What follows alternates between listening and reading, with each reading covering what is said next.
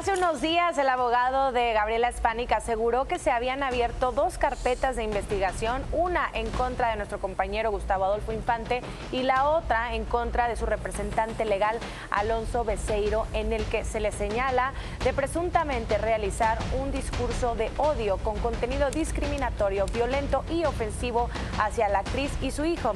Se les concedieron medidas de protección, por lo tanto, en caso de no acatar estas medidas, podrían ser apercibidos hasta con 24 horas de arresto. Ahora, nosotros, a primera mano, el abogado de Gustavo eh, Alonso Beceiro reveló si ha sido o no notificados. Vean esto. El contexto fue, a final de cuentas, que la señora Gabriela Spanik inició un procedimiento judicial por supuesto daño moral y, y reclamando determinadas prestaciones, eh, pagos, indemnizaciones, eh, disculpas, etcétera, eh, en contra de en contra de Gustavo Adolfo Infante por los los llamados actos de molestia, ¿no? En los que en los que incurrió.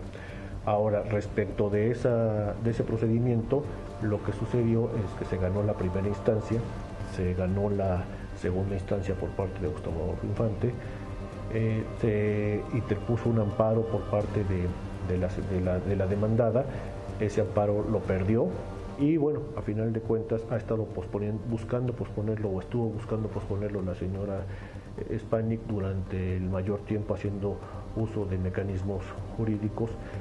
A mí, en lo personal, hasta ahorita que son las 10 de la mañana, a mí no, se, me ha notificado nada de lo que dice aquí, pero bueno, suponiendo sin conceder que esto sea auténtico, eh, dice que eh, se han iniciado, eh, bueno, que, que, que existen otra vez actos de, violencia, ¿no?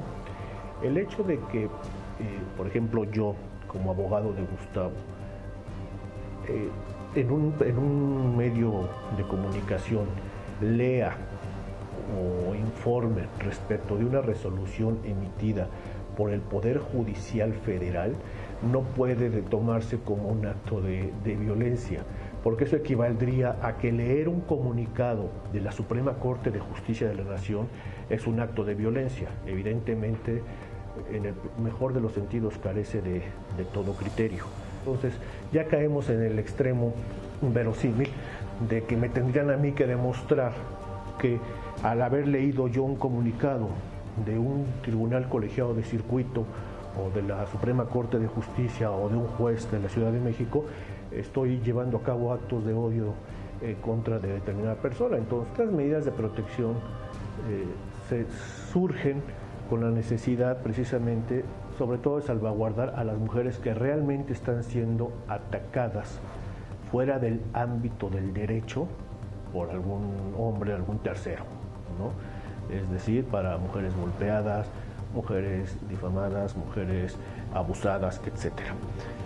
Se hace mal uso de estas medidas ahora tratando de utilizarlas para coartar el derecho de, libertad de expresión. ¿Qué sucede en este caso? Esta, esta señora, esta es la, no sé si la tercera o la cuarta vez que, que interpone y pues al día de hoy no le han servido absolutamente para nada. Esta es la información puntual por parte del representante legal de Gustavo Adolfo Infante, el licenciado Becerra.